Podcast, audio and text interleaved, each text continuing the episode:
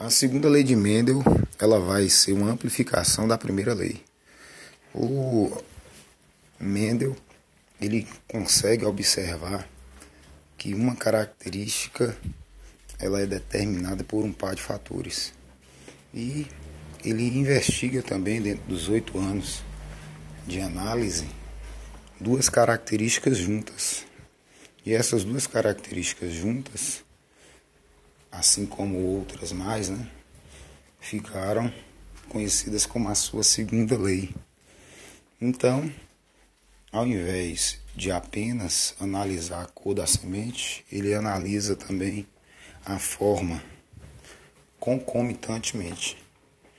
E essa análise, né, que eu estou utilizando como exemplo aqui da cor e da forma, de forma de modo concomitante, é favorável para que ele possa concluir se a característica ela é determinada por um par de fatores. Essas características elas são adicionadas, outras características são adicionadas no mesmo raciocínio. Então ele usa a metodologia de três gerações, geração parental, geração F1, geração F2, para demonstrar que o seu raciocínio procedia e aí na geração parental é a geração onde tem os puros, né, que seriam aquelas aqueles ervilheiros originados de sementes que apresentavam variedades que sempre ocorriam quando aquele ervilheiro ele se autofecundava.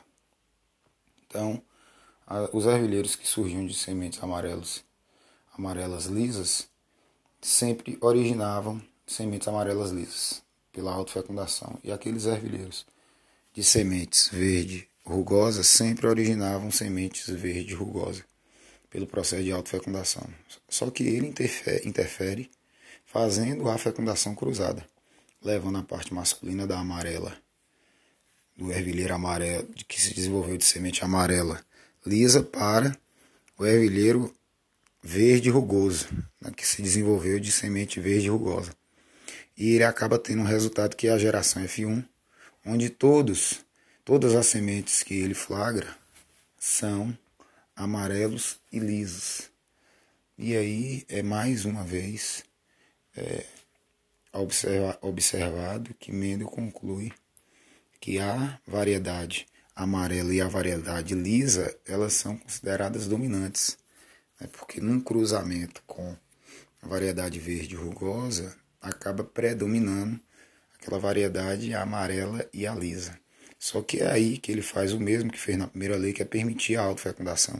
E quando a autofecundação ocorre, né, na geração F1, gera-se sementes que são consideradas de uma geração F2. E aí nessa análise, as sementes que ele observa também apresentam-se verde e rugosas, ou seja, sementes que têm uma variedade recessiva expressa. Então, houve aí uma repetição de um caso visto na primeira lei, que seria do aparecimento na geração parental, da não ocorrência na geração F1 e de novamente ser observado na geração F2.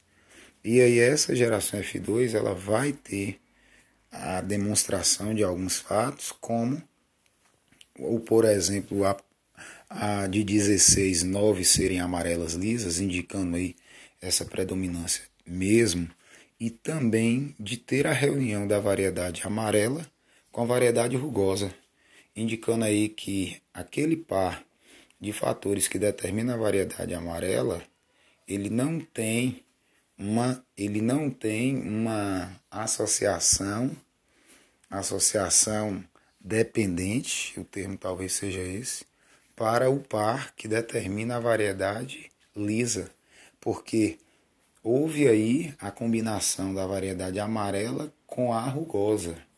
Significa dizer que o par que determina a cor independe do par que determina a forma. Eles não estão ligados. Falando aqui da estrutura, né? Pois bem, essa abordagem ela é importante para a conclusão de daquilo que tinha sido visto, só que agora com a maior amplitude, né? aquilo que tinha sido visto na primeira lei. Quais foram as informações? Primeiro ponto é que um par de fatores determina uma característica, dois pares de fatores determinam duas características. Segundo ponto é que é, um par ou uma, um fator ele é considerado dominante, o outro fator é considerado recessivo. É, existem os fatores dominantes e os fatores recessivos, representados pela letra maiúscula, no caso do fator dominante, ou letra minúscula, no caso do fator recessivo. E que acontece a separação dos fatores no momento em que haverá a reprodução. Então, é essa lógica né, dessas três conclusões de existir um par que determina a característica de ter um dos fatores que é considerado dominante, outro fator que é considerado recessivo, e de a, acontecer a separação dos fatores no momento do cruzamento, isso aí embasa a segunda lei também, porque a segunda lei será anotada como na geração parental existem ali os homozigotos dominantes, o par de homozigoto dominante, o par de homozigoto recessivo, e eles ao cruzarem geram duplo heterozigoto, é o chamado de híbrido. E ao chegar na geração F2, a observação de que aquela proporção fenotípica, 9 para 3 para 3 para 1, 9 amarelas lisas, 3 amarelas rugosas e 3 amarelas verdes, verdes lisas, assim como uma verde rugosa, essa proporção fenotípica, na análise da proporção genotípica, percebe-se a combinação que tem dos fatores, né? Porque isso eu chamo a atenção, a proporção genotípica é quando você analisa as letras combinadas.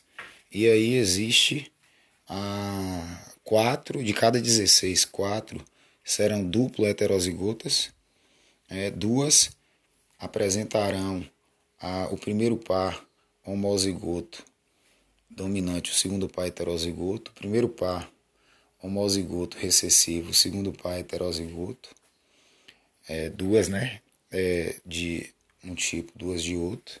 Ainda tem dois tipos que são o primeiro par heterozigoto e o segundo par homozigoto dominante. Ainda tem outros dois tipos juntos. Ainda tem um tipo que apresenta o primeiro par heterozigoto, o segundo par homozigoto recessivo.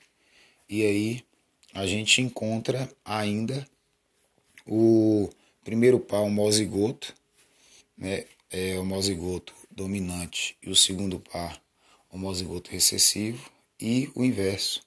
O primeiro par homozigoto recessivo e o segundo par homozigoto dominante. Então, é a existência desses homozigotos que ainda é flagrado quando todos são homozigotos dominantes e todos são homozigotos recessivos. A proporção genotípica né, que a gente vê em sala é de 4 para 2, para 2, para 2, para 2, para 1, para 1, para 1 e para 1. Então, essa é a proporção genotípica da segunda lei de Mendel. Guardem aí.